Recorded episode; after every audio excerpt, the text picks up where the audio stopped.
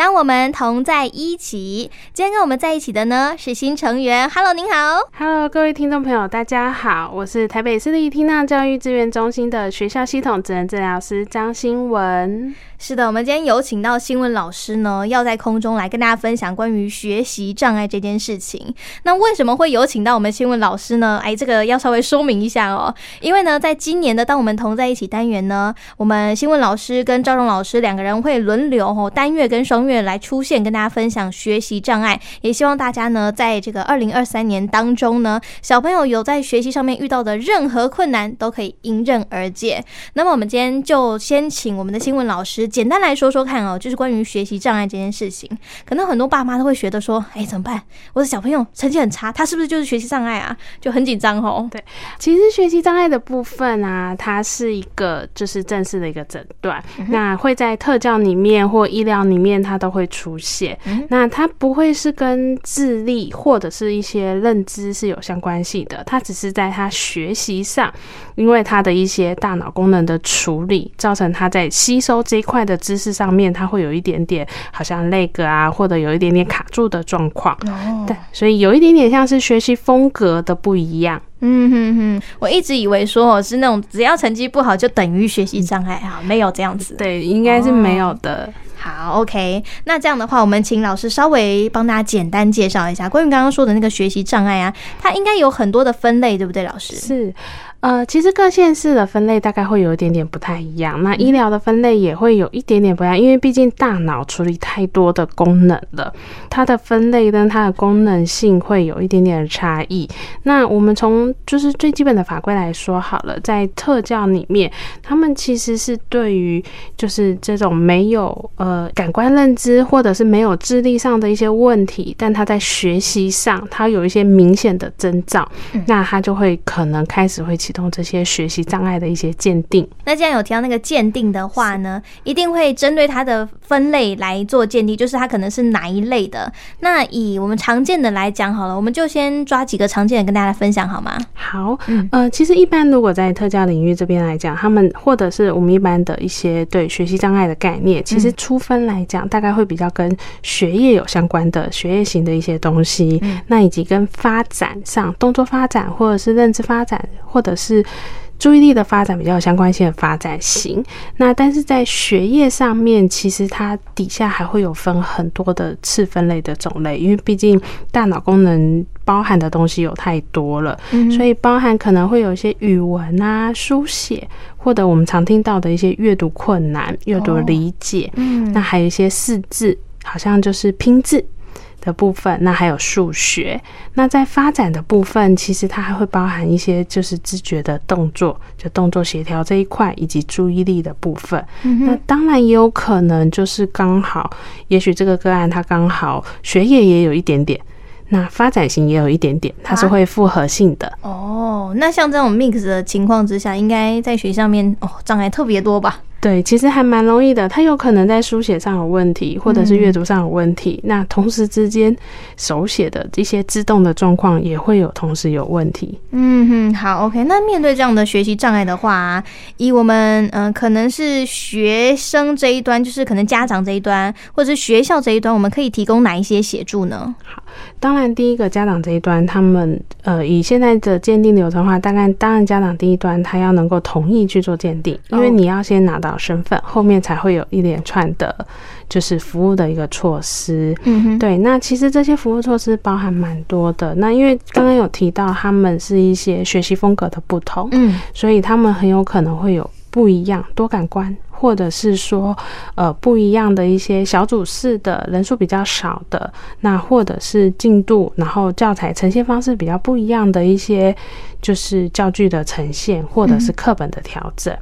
那当然，在回答问题的部分，或者是他考试的部分，他也会有一些不同的一个输出方式。嗯，所以可能会有一些像是电脑的打字啊，或者是会有像是一些口说，或者是用听的方式去念课本。嗯嗯，对，所以它其实都会有蛮多的一些调整的服务。哦，OK，这个是在呃我们的手法方法上面不同。那这样的话，在教育端，就是学校这边或者是那个老师家长之间，通常会有什么样的协助呢？如果在老师这边，大概会先看一下学生他们的学习风格，或者是他哪一个管道其实是他最能够吸收知识的方式。嗯，有些孩子可能比较需要一些有声书的协助，哦，因为他听的比看的还来得快。对，那有一些孩子他可能在听的部分常常会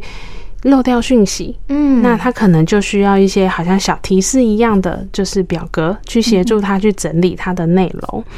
那另外再来家长这边的话，其实回去很多的时候会希望尽量老师用的方式。家里的方式要陪同去练习，因为这个部分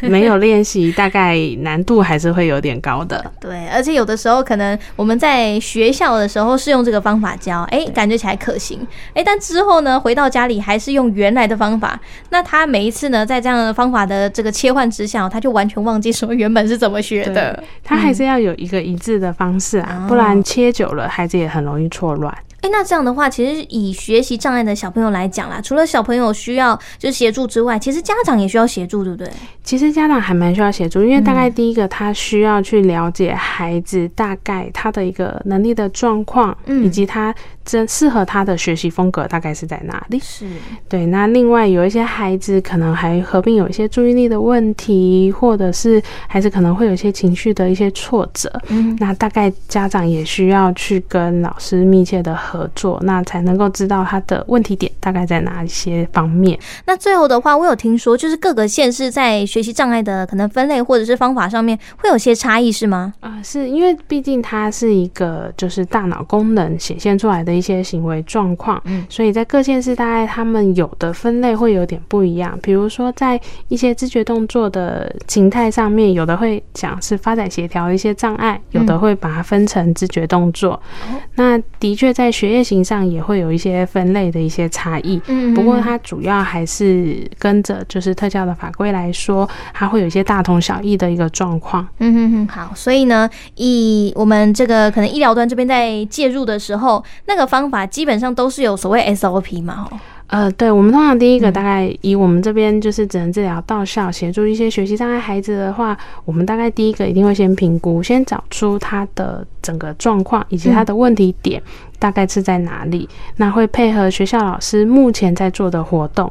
或者是目前他课业上最需要练习的一些动作，或最需要执行的一些作业，那配合这些作业去进行。哦，原来是这样。好，那最后我再来问问看哦，就是假设啦，就今天爸爸妈妈发现，嗯，小朋友有出现哪一些情况的时候呢，可能就要先带去做鉴定呢？好。这个大概可以分成两种，一种是在因为学习障碍这个诊断，先提一下，它大概会是在就是国小以上，因为毕竟要跟学习有相关嘛，嗯，所以它大概在国小以上会出现。但是的确在学龄以前，也就是我们的幼儿园阶段，其实有一些孩子就会看起来好像好像有点那种特征的状态，嗯，所以大概会分两个来说，嗯，如果在学龄前期的，你可能会看到有些孩子好像在就是符号的。辨识反应比较慢一点点，或者是诶、欸，那个语言好像讲话常常词不达意。嗯，对。那有一些动作的计划或者是注意力，常常你会觉得诶、欸，有听好像会那个，或者是会跑掉。嗯、那或者是说诶、欸，请他同时做两件事多工处理的时候，他可能就会跑掉。比如说，请他去。收个衣服，拿个碗，然后再擦个桌子，那可能到后面都忘光光了啊！嘿，那可能就是觉得，哎、欸，这好像有点怪怪的一个状态了。哼，就是赶快把他带去找医生。那这样的话，以医院的科别来讲，我们应该要挂哪一科啊？以如果是学龄前期的孩子啊，通常医院的科别大概就是他们的一些附健科，因为他们还是会有儿童发展的评估。嗯，那他会全面性的去先看一下他个体的一个状况。嗯，那当然在学校里也可以。跟学校的老师，或者是他们的一些辅导室、特教老师去询问，嗯，因为学校的观察跟医院的这边诊断还是要尽量结合，他才会有不同情境的一个观察跟介入。对，有的时候小朋友他可能在治疗室很正常，但在家里面或在学校，哎，他就好像哪里就是跟不上这样。尤其是这种学习障碍的孩子，因为他们常常在比如说我们讲的多工处理，同时做什么事情，他常常会跑掉。对，那这种的时候，有时候在比如说治疗室或者是我们小组一对一的时候，他的状况会看起来比较好一点。对对，但是在教室里面二三十个学生的时候，那个三个学生同时讲话跟十个学生同时讲话，他很有可能他就会听不出来老师在讲什么了。哦，原来是这样。好，OK。所以爸爸妈妈们哈，如果发现小朋友有这种情况的话，哎，赶快去复健科稍微安排一下相关的检测哦。那如果真的是有检测出来说，哎，小朋友是属于这种所谓有学习障碍的话呢，也不用太担心，因为会有专业的介入嘛。对，对，那如果另外再提一下是，如果在学龄前的孩子，嗯，通常大概学龄期的孩子你开始有一些作业的部分，所以你大概可以看到他的一些学业的方面，嗯，或者是行为的方面。学的方面大概会有些，比如他可能阅读上好像读得不顺，哎，然后读都不顺，对，常常跳行跳字，或者是有的时候他们会把字念相反。哦，比如说像影印、印列这种，常常会相反，到底是列印还是印列？或者是有些孩子在抄写的时候，常常那个字的部件是左右颠倒的。啊，对，写字也是左右颠倒的，对，然后可能少了东少一笔西多一笔这样子。对，那还有一些数学的算式啊，比较混乱。那另外就是他的一些人际互动的辨识，还有一些生活的组织，你常常跟他拉东拉西，嗯，然后就是可能家长还要帮忙送东西 去学校。完蛋，我怎么觉得说一说，好像以前我就是属于这种小朋友呢？对，就是还蛮常见，但这种通常都是蛮高频率的发生的状况。嗯 OK，所以大家其实也不用过度担心啦。那当然，如果呢你觉得自己家里的小朋友可能有这一种倾向的话，先带去用专业的模式来检查。诶，确认是的话，我们用专业的那个手法来介入，这样的话就可以避免哦。那当然，如果检查之后发现诶一切正常的话，就随缘就可以，也不用特别去揠苗助长啦。是，呃，以我们评估来讲，真的是找到孩子最好吸收的管道，对，以及最好表达的管道。那找到他的就是适合他的学习风格，比如说孩子是一个听觉学习的，那可能尽量就要调整比较多一点的有声书，或者是多一点听的方面的一些录音带，或者是 CD 这类的。嗯，那或者是 MP 三。那如果孩子是比较视觉型的，或者是孩子一定要手写才有感觉的，哦，那可能就要调整他的一些教材的方式了。是，对，因为有的时候，呃，有的时候我们在学习上面可能会比较单一的管道，比如说就是。是字写了很多回，可是如果这个孩子刚好是听觉型的，可能他写了五十遍、一百遍，他还是记不起来，还是记不起来。对，他可能还是需要用听觉管道去做输入。哦，好，OK。所以今天呢，特别邀请到来自于台北市立听障资源中心的职能治疗师，我们的这个新闻老师哦，在空中告诉大家关于学习障碍这件事情，真的没有这么恐怖啦。当然，这个专业的评估是很重要的，对不对，老师？是的，最重要的还是要找到孩子的学习的点在哪里。是。那当然，他们学习的点开始有做启动，那有动力、有成就感，孩子才会继续进行下去。没错。那么今天在空中，非常感谢新闻老师，谢谢您，谢谢。我们就下下个月，就三月的时候见喽。谢谢，拜拜，拜。